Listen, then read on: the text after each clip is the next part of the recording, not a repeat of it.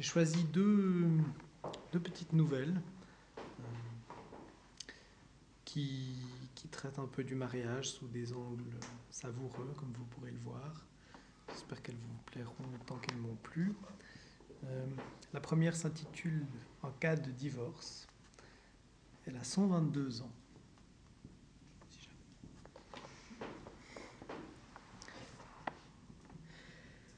L'avocat de Madame Chassel prit la parole.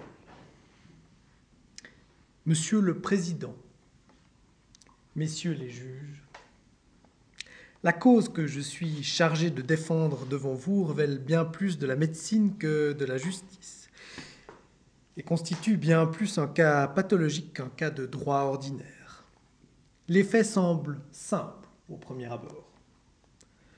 Un homme jeune, très riche, d'âme noble et exaltée, de cœur généreux, devient amoureux d'une jeune fille absolument belle, plus que belle, adorable, aussi gracieuse, aussi charmante, aussi bonne, aussi tendre que jolie.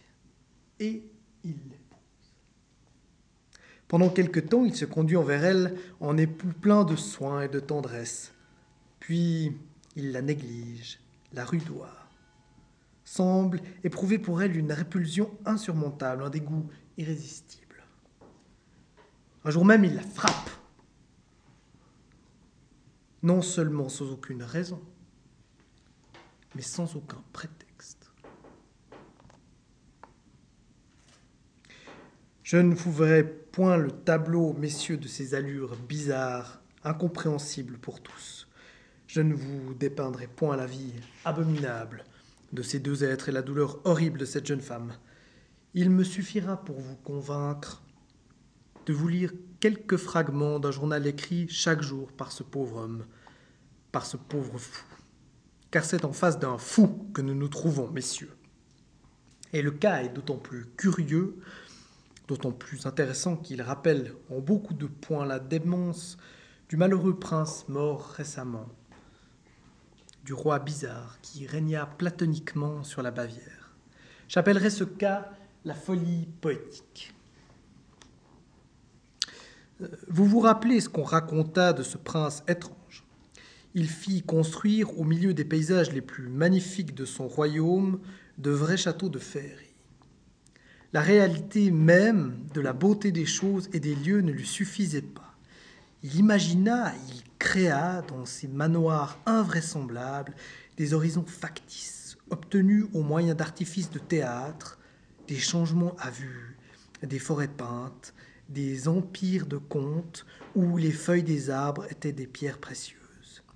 Il eut des Alpes, des glaciers, des steppes, des déserts, de sable brûlé par le soleil.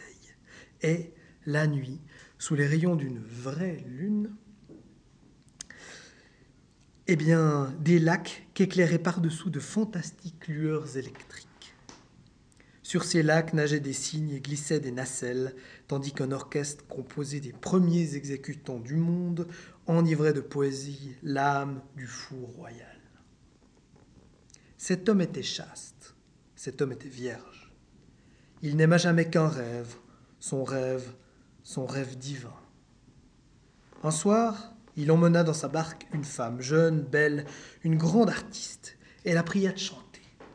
Elle chanta, grisée elle-même par l'admirable paysage, par la douceur tiède de l'air, par le parfum des fleurs et par l'extase de ce jeune prince.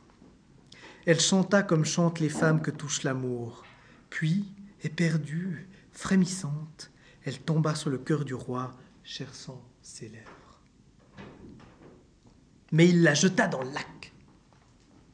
Et prenant ses rames, gagne à la berge, sans même s'inquiéter si on la sauvait. Nous nous trouvons, messieurs les juges, devant un cas tout à fait semblable. Je ne ferai plus que lire maintenant des passages du journal que nous avons surpris dans les tiroirs du secrétaire. Comme tout est triste et laid, toujours pareil, toujours odieux, comme je rêve une terre plus belle, plus noble, plus variée. Comme elle serait pauvre l'imagination de leur Dieu, si leur Dieu existait, ou s'il n'avait pas créé d'autre chose ailleurs. Toujours des bois, des petits bois, des fleuves qui ressemblent aux fleuves, des plaines qui ressemblent aux plaines, toutes pareilles et monotones.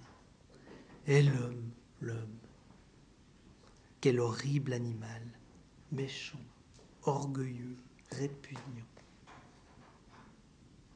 Il faudrait aimer, aimer éperdument, sans voir ce qu'on aime, car voir c'est comprendre, et comprendre c'est mépriser. Il faudrait aimer en s'enivrant comme on se grise de vin, de façon à ne plus savoir ce qu'on boit, et boire, boire, boire, sans reprendre haleine, jour et nuit. J'ai trouvé, je crois. Elle a dans toute sa personne quelque chose d'idéal qui ne semble point de ce monde, et qui donne des ailes à mon rêve. Ah, mon rêve Comme il me montre les êtres différents de ce qu'ils sont. Elle est blonde, d'un blond léger, avec des cheveux qui ont des nuances inexprimables. Ses yeux sont bleus. Seuls les bleus emportent mon âme. Toute la femme, la femme qui existe au fond de mon cœur m'apparaît dans l'œil, rien que dans l'œil. Oh, mystère, quel mystère, l'œil, tout l'univers est en lui. Puisqu'il le voit, puisqu'il le reflète, il contient l'univers, les choses, les êtres, les forêts, les océans, les hommes et les bêtes, les couchers de soleil, les étoiles, les arts, tout, tout. Il voit, il cueille, il emporte tout. Et il est plus encore en lui. Il y a l'âme, il y a l'homme qui pense, l'homme qui aime, l'homme qui rit, l'homme qui souffre. Oh, regardez les yeux bleus des femmes, ceux qui sont profonds comme la mer, changeants comme le ciel, si doux, si doux comme les brises, doux comme la musique, doux comme les baisers, et transparent, si clair, si clair qu'on voit derrière, on voit l'âme, l'âme bleue qui les colore, les anime, qui les divinise. Oui, l'âme à la couleur du regard, l'âme bleue seule porte en elle le rêve, elle a pris son azur au flot et à l'espace. L'œil Songez à lui, l'œil, il boit la vie apparente pour en nourrir la pensée, il boit le monde, la couleur, les mouvements, les livres, les tableaux, tout ce qui est beau et tout ce qui est laid, il en fait des idées. Et quand il nous regarde, il nous donne la sensation d'un bonheur qui n'est point de cette terre. Il nous fait pressentir ce que nous ignorons toujours. Il nous fait comprendre que les réalités de nos, de nos songes sont de méprisables ordures. Je l'aime aussi pour sa démarche. Même quand l'oiseau marche, on sent qu'il a des ailes, dit le poète. Qu'elle passe, on sent qu'elle est d'une autre race que les femmes ordinaires, d'une race plus légère, plus divine. Je l'épouse demain. J'ai peur. J'ai peur de tant de choses. Deux bêtes, deux chiens, deux loups, deux renards, rôdent dans les bois et se rencontrent. L'un est mâle, l'autre femelle. Ils. Ils s'accouplent par un instinct bestial qui les force à continuer la race. Leur race, celle dont ils ont la forme, le poil, la taille, les mouvements et les habitudes. Toutes les bêtes en font autant sans savoir pourquoi. Nous aussi. C'est cela que j'ai fait en l'épousant. J'ai obéi à cet imbécile emportement qui nous jette vers la femelle. Elle est ma femelle. Tant que je l'ai idéalement désirée, elle fut pour moi le rêve irréalisable, prêt de se réaliser. À partir de la seconde même où je l'ai tenue dans mes bras, elle ne fut plus que l'être dont la nature s'est servie pour tromper toutes mes espérances. Les a-t-elle trompées? Non. Pourtant, je suis là d'elle là, ne pouvoir la toucher, l'effleurer de ma main, de mes lèvres, sans que mon cœur soit soulevé par un dégoût inexprimable. Non, peut-être le dégoût d'elle, mais un dégoût plus haut, plus grand, plus méprisant. Le dégoût de l'étreinte amoureuse, si vile qu'elle est devenue pour tous les êtres affinés un acte honteux qu'il faut cacher. dont on ne parle qu'à voix basse en rougissant. Je ne peux plus voir ma femme venir vers moi, m'appelant du sourire, du regard de ses bras, je n'en peux plus. Son baiser m'emporterait dans le ciel. Elle fut souffrante un jour d'une fièvre passagère, et je sentis dans son haleine le souffle léger, subtil, presque insaisissable des pourritures humaines. Je fus bouleversé. Oh, la chair, fumier séduisant et vivant, putréfaction qui marche, qui pense, qui parle, qui regarde et qui sourit, où les nourritures fermentent et qui est rose, jolie, tentante, trompeuse comme l'âme. Pourquoi les fleurs seules sentent-elles si bon? Les grandes fleurs éclatantes ou pâles, dont les tons et les nuances font frémir mon cœur et troublent mes yeux. Elles sont si belles, de structure si fine, si variée, si sensuelle, entrouvertes comme des organes, plus tentantes que des bouches, et creuses avec des lèvres retournées, dentelées, charnues, pour poudrées d'une semence de vie qui, dans chacune, engendre un parfum différent. Elles se reproduisent, elles, elles seules, seuls au monde, sans souillure, pour leur inviolable race. Évaporant autour d'elles l'encens divin de leur amour, la sueur odorante de leur caresse, l'essence de leur corps incomparable, de leur corps paré de toutes les grâces, de toutes les élégances, de toutes les formes, qui ont la coquetterie de toutes les colorations et la séduction enivrante de toutes les senteurs.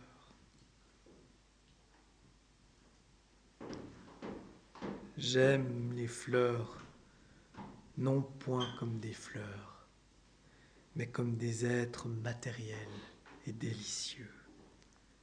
Je passe mes jours et mes nuits dans les serres où je les cache, ainsi que des femmes des harems.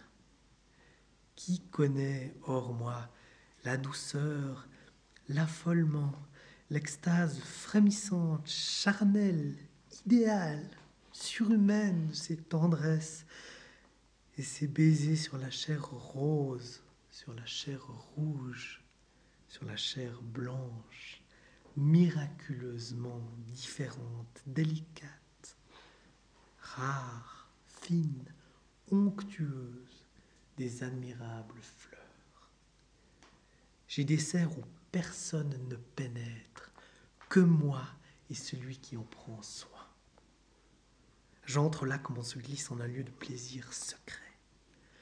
Dans la haute galerie de verre, je passe d'abord entre deux foules de corolles fermées, entr'ouvertes ou épanouies, qui font en pente de la terre au toit. C'est le premier baiser qu'elle m'envoie. Celles-là, ces fleurs, celles qui partent, celles qui partent ce vestibule de mes passions mystérieuses sont mes servantes et non mes favorites. Elles me saluent au passage de leur éclat changeant et de leurs fraîches exaltations. Elles sont mignonnes, coquettes, étagées sur huit rangs à droite et sur huit rangs à gauche. Et si pressées qu'elles ont l'air de deux jardins venant jusqu'à mes pieds. Mon cœur palpite mon œil s'allume à les voir, mon sang s'agite dans mes veines, mon âme s'exalte, mes mains frémissent déjà du désir de les toucher. Je passe. Trois portes fermées au fond de cette haute galerie. Je peux choisir. J'ai trois harems. Mais j'entre le plus souvent chez les orchidées. Mes endormeuses préférées leur chambre est basse, étouffante. L'air humide et chaud rend moite la peau, fait halter la gorge et trembler les doigts. Elles viennent, ces filles étranges de pays marécageux, brûlants et malsains. Elles sont attirantes comme des sirènes, mortelles comme des poisons, admirablement bizarres, énervantes, effrayantes et voici qui semblent des papillons avec des ailes énormes, des minces pattes, des yeux, car elles ont des yeux. Elles me regardent. Elles me voient être prodigieux, invraisemblable, fée, fille de la terre sacrée, de l'air impalpable et de la chaude lumière, cette mère du monde. Oui, elles ont des ailes et des yeux et des nuances qu'aucun peintre n'imite, tous les charmes, toutes les grâces, toutes les formes qu'on peut rêver. Leurs flancs se creusent, odorants et transparents, ouverts pour l'amour et plus tentants que toutes les chairs des femmes. Les inimaginables dessins de leurs petits corps jettent l'âme grisée dans le paradis des images et des voluptés idéales. Elles tremblent sur leurs tiges comme pour s'envoler. Vont-elles s'envoler, venir à moi? Non, c'est mon cœur qui vole au-dessus d'elles, comme un mâle mystique et torturé d'amour. Aucune aile de bête ne peut les effleurer. Nous sommes seuls, elles et moi, dans la prison claire que je leur ai construite. Je les regarde, je les contemple, je les admire, je les adore l'une après l'autre, comme elles sont grasses, profondes, roses, d'un rose qui mouille les lèvres de désir, comme je les aime. Le bord de leur calice est frisé, plus pâle que leur gorge et la corolle qui s'y cache, bouche mystérieuse, attirante, sucrée sous la langue, montrant et dérobant les organes délicats, admirables et sacrés de ces divines petites créatures qui sentent bon et ne parlent pas. J'ai parfois pour une d'elles une passion qui dure autant que son existence. Quelques jours, quelques soirs. On l'enlève alors de la galerie commune et on l'enferme dans un mignon cabinet de verre où murmure un filet d'eau contre un lit de gazon tropical venu des îles Pacifiques. et je reste près d'elle, ardent, fiévreux et tourmenté, sachant sa mort si proche et la regardant se faner tandis que je la possède, que j'aspire, que je bois, que je cueille sa courte vie d'une inexprimable caresse.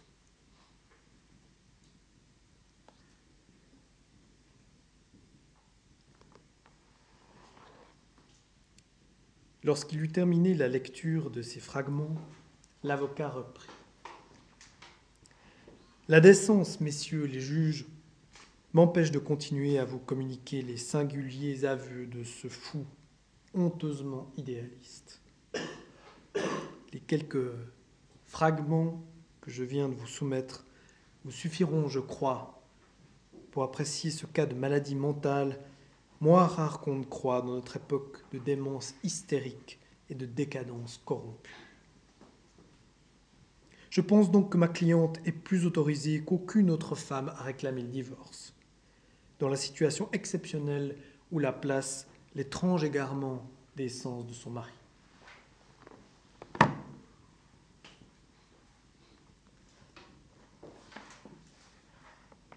Fin du premier texte.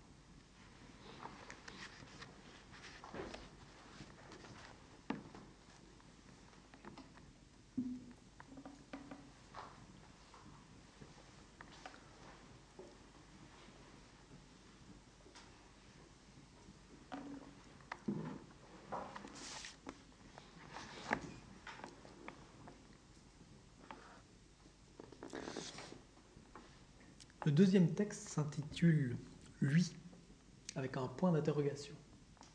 Je ne sais pas combien d'années il a. Il est dédié à M. Pierre de Courcelles. Mon cher ami, tu n'y comprends rien, et je le conçois. tu me crois devenu fou, je le suis peut-être, un peu. Non pas pour les raisons que tu supposes. Oui, je me marie. Voilà. Et pourtant, mes idées et mes convictions n'ont pas changé. Je considère l'accouplement légal comme une bêtise. Je suis certain que 8 maris sur 10 sont cocus. Et ils ne méritent pas moins pour avoir eu l'imbécilité d'enchaîner leur vie, de renoncer à l'amour libre, la seule chose gaie et bonne au monde, de couper l'aile à la fantaisie qui nous pousse sans cesse vers toutes les femmes. Plus que jamais, je me sens incapable d'aimer une femme parce que j'aimerais toujours trop toutes les autres. Je voudrais avoir mille bras, mille lèvres, mille tempéraments pour pouvoir étreindre en même temps une armée de ces charmantes créatures. Et cependant, je me marie. J'ajoute que je ne connais guère ma femme de demain. Je l'ai vue seulement quatre ou cinq fois. Je sais qu'elle me déplaira point. Cela me suffit pour ce que je veux en faire. Elle est petite, blonde, grasse.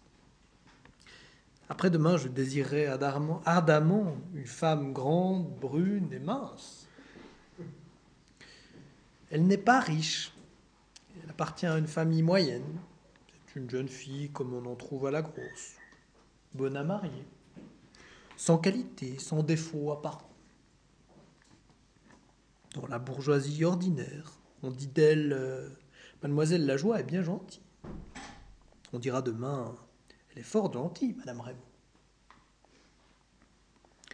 Elle appartient enfin à la légion des jeunes filles honnêtes, dont on est heureux de faire sa femme, jusqu'au jour où on découvre qu'on préfère justement toutes les autres femmes à celle qu'on a choisie. Alors pourquoi me marier, me dis-tu?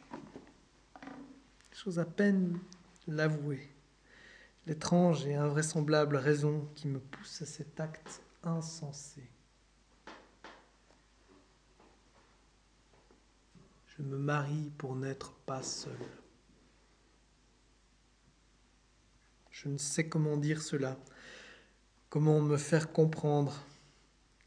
Tu auras pitié de moi, tu me mépriseras, dont mon état d'esprit est misérable. Je ne veux plus être seul. Je veux sentir un être près de moi, contre moi, un être qui peut parler, dire quelque chose, n'importe quoi. Je veux pouvoir briser son sommeil, lui poser une question quelconque, brutalement, une question stupide, pour entendre une voix, pour sentir habiter ma demeure, pour sentir une âme en éveil, en raisonnement, en travail pour voir, allumant brusquement ma bougie, une figure humaine à mon côté, parce que, parce que je n'ose pas avouer cette honte, parce que j'ai peur tout seul. Tu ne me comprends pas encore. Je n'ai pas peur d'un danger. Un homme entrerait, je le tuerais sans frissonner. Je n'ai pas peur des revenants, je ne crois pas au surnaturel. Je n'ai pas peur des morts. Je crois à l'anéantissement définitif de chaque être qui disparaît. Alors oui, alors, eh bien, j'ai peur de moi. J'ai peur de la peur. Peur des spasmes de mon esprit qui s'affole. Peur de cette horrible sensation de terreur incompréhensible. Ris si tu veux. C'est affreux, inguérissable. J'ai peur des murs, des meubles, des objets familiers qui s'animent. Pour moi, d'une sorte de vie animale. J'ai peur surtout d'un trouble horrible de ma pensée, de ma raison qui m'échappe, brouillée, dispersée par une mystérieuse et invisible angoisse. Je sens d'abord une vague inquiétude qui me passe dans l'âme, qui me fait courir un frisson sur la peau. Je regarde autour de moi, rien. Et je voudrais quelque chose. Quoi? Quelque chose de compréhensible. Puisque j'ai peur uniquement parce que je ne comprends pas ma peur. Je parle, j'ai peur de ma voix. Je marche, j'ai peur de l'inconnu derrière la porte, de derrière le rideau, de dans l'armoire, de sous le lit. Et pourtant, je sais qu'il n'y a rien nulle part. Je me retourne brusquement parce que j'ai peur de ce que derrière moi, il n'y a rien. Je le sais. Je m'agite, mon effarement grandir, je m'enferme dans ma chambre. Je m'enfonce dans mon lit, je me cache sous mes draps et blotti, roulé comme une boule, je ferme les yeux désespérément et demeure ainsi pendant un temps infini avec cette pensée que ma bougie demeure allumée sur ma table de nuit et qu'il faudrait pourtant l'éteindre et je n'ose pas. Pas affreux d'être ainsi. Autrefois, je n'éprouvais rien de cela. Je rentrais tranquillement. J'allais, je venais en mon logis sans que rien troublât la sérénité de mon âme. Si l'on m'avait dit quelle maladie peut invraisemblablement stupide et terrible, devais-je me saisir un jour, j'aurais bien ri.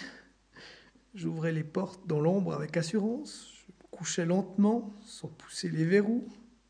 Je ne me relevais, relevais jamais au milieu des nuits pour m'assurer que toutes les issues de ma chambre étaient fortement closes. Cela a commencé l'an dernier d'une singulière façon. C'était en automne, par un soir humide. Quand ma bonne fut partie après mon dîner, je me demandais ce que j'allais faire. Je marchais quelque temps à travers ma chambre. Je me sentais là, accablé, sans raison incapable de travailler, sans force même pour lire. Une pluie fine mouillait les vitres. J'étais triste, pénétré par une de ces tristesses sans cause qui vous donnent envie de pleurer, qui font désirer de parler à n'importe qui pour secouer la lourdeur de notre pensée. Je me sentais seul. Mon logis me paraissait vide comme il ne l'avait jamais été. Une solitude infinie et navrante m'entourait. Que faire? M'assis. Alors une impatience nerveuse me courut les jambes. Je me relevai, je me mis à marcher. J'avais peut-être aussi un peu de fièvre, car mes mains, que je tenais jointes derrière mon dos, comme on fait souvent quand on se promène avec lenteur, se brûlaient l'une à l'autre, et je le remarquais. Puis soudain, un frisson de froid me courut dans le dos. Je pensais que l'humidité du dehors entrait chez moi et l'idée de faire un feu me vint. J'en allumai. C'était la première fois de l'année et je m'assis de nouveau en regardant la flamme. Mais bientôt, l'impossibilité de rester en place me fit encore me relever. Et je sentis qu'il fallait m'en aller, me secouer, trouver un ami. Je sortis. J'allais chez trois camarades que je ne rencontrais pas. Puis je gagnai le boulevard, décidé à découvrir une personne de connaissance. Il faisait triste partout. Les trottoirs trempés luisaient. Une tiédeur d'eau, une de ces tiédeurs qui vous glace par frissons brusques. Une tiédeur pesante de pluie impalpable accablait la rue, semblait lasser et obscurcir la flamme du gaz. J'allais d'un pas mou, me répétant Je ne trouverai personne avec qui causer. J'inspectais plusieurs fois les cafés, depuis la Madeleine jusqu'au faubourg Poissonnière. Des gens tristes, assis devant des tables, semblaient n'avoir pas même la force de finir leur consommation. J'irai longtemps ainsi et vers minuit je me mis en route pour rentrer chez moi. J'étais fort calme mais fort là. Mon concierge qui se couche avant onze heures m'ouvrit tout de suite, contrairement à son habitude, et je pensais Tiens, un autre locataire vient de rentrer sans doute. Quand je sors de chez moi, je donne toujours à ma porte deux tours de clé. Je la trouvais simplement tirée. Cela me frappa. Je supposais qu'on m'avait monté des lettres dans la soirée. J'entrai. Mon feu brûlait encore et éclairait même un peu l'appartement. Je pris une bougie pour aller l'allumer au foyer, lorsque, en jetant les yeux devant moi, j'aperçus quelqu'un assis dans mon fauteuil et qui se chauffait les pieds en me tournant le dos. Je n'eus pas peur, oh, pas le moins du monde. Une supposition très vraisemblable me traversa l'esprit, celle qu'un ami était venu pour me voir. Le concierge, prévenu par moi à ma sortie, avait dit que j'allais rentrer, avait prêté sa clé, et toutes les circonstances de mon retour, en une seconde, me revinrent à la pensée. Le cordon tiré tout de suite, ma porte m'en poussait. Mon ami, dont je ne voyais que les cheveux, s'était endormi devant mon feu en m'attendant. Je m'avançais pour le réveiller. Je le voyais parfaitement. Un de ses bras pendait à droite. Ses pieds étaient croisés l'un sur l'autre.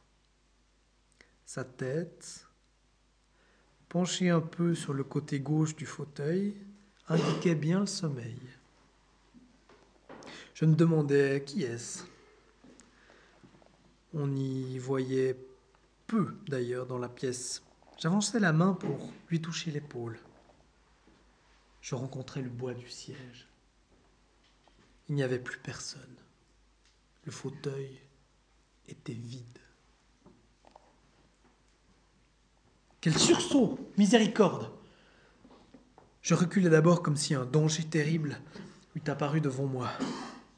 Puis je me retournais, sentant quelqu'un derrière mon dos. Puis aussitôt, un impérieux besoin de revoir le fauteuil me fit pivoter encore une fois. Et je demeurai debout, haletant, tellement éperdu que je n'avais plus qu'une pensée mais je suis un homme de sang-froid. Et tout de suite la raison me revint. Je songeais, je viens d'avoir une, une, hallucination, voilà tout. Et je réfléchis immédiatement sur ce phénomène. La pensée va vite dans ces moments-là. J'avais eu une hallucination. C'était là un fait incontestable. Or, mon esprit était demeuré tout temps lucide, fonctionnement régulièrement, Logiquement, il n'y avait aucun trouble du côté de mon cerveau. Les yeux seuls s'étaient trompés, avaient trompé ma pensée. Les yeux avaient eu une vision. Une de ces visions qui font croire au miracle les gens naïfs. C'était là un accident nerveux de l'appareil optique. Rien de plus. Un peu de congestion peut-être. Et j'allumai ma bougie. Je m'aperçus en me baissant vers le feu que je tremblais. Je me relevais d'une secousse comme si on m'eût touché par derrière. Je n'étais point tranquille, assurément. Je fis quelques pas. Je parlais haut. Je chantais à mi-voix quelques refrains. Puis je fermai la porte de ma chambre à double tour et me sentis un peu rassuré. Personne ne pouvait entrer au moins. Je m'assis encore et réfléchis longtemps à mon aventure, puis je me couchais, je soufflais ma lumière. Pendant quelques minutes, tout alla bien. Je restais sur le dos, assez paisiblement. Puis le besoin me vint de regarder dans ma chambre, et je me mis sur le côté. Le feu n'avait plus que deux ou trois tisons. Ils éclairaient juste les plis du fauteuil, et je crus, revoir l'homme assis dessus. J'enflammais une allumette d'un mouvement rapide. Je m'étais trompé. Je ne voyais plus rien. Je me levais et j'allais cacher le fauteuil derrière mon lit. Je refis l'obscurité et je tâchais de m'endormir. Je n'avais pas perdu connaissance depuis plus de cinq minutes quand j'aperçus en songe et nettement, comme dans la réalité, toute la scène de la soirée. Je me réveillais éperdument, ayant éclairé mon logis. Je demeurais assis dans mon lit, sans oser essayer de me rendormir. Deux fois cependant le sommeil m'envahit. Malgré moi, pendant quelques secondes, deux fois je revis la chose. Je me croyais devenu fou. Quand le jour parut, je me sentis guéri et je sommeillais paisiblement jusqu'à midi. C'était fini, bien fini. J'avais eu la fièvre, le cauchemar, que sais-je. J'avais été malade, enfin je me trouvais néanmoins fort bête. Je fus très gai ce jour-là. Je dînais au cabaret. J'allais voir le spectacle. Et puis je mis en chemin pour rentrer. Mais voilà qu'en approchant de ma maison, une inquiétude étrange me saisit. J'avais peur de le revoir, lui. Non pas peur de lui, non pas peur de sa présence, à laquelle je ne croyais point. J'avais peur d'un trouble nouveau de mes yeux, peur de l'hallucination, peur de l'épouvante qui me saisirait. Pendant plus d'une heure, j'errais en long, en large sur le trottoir, puis je me trouvais trop imbécile, et à la fin j'entrais. Je haletais tellement que je ne pouvais plus monter mon escalier. Je restais encore plus de dix minutes devant mon logement sur le palier, puis brusquement j'eus un élan de courage, un roidissement de volonté, j'enfonçai ma clé.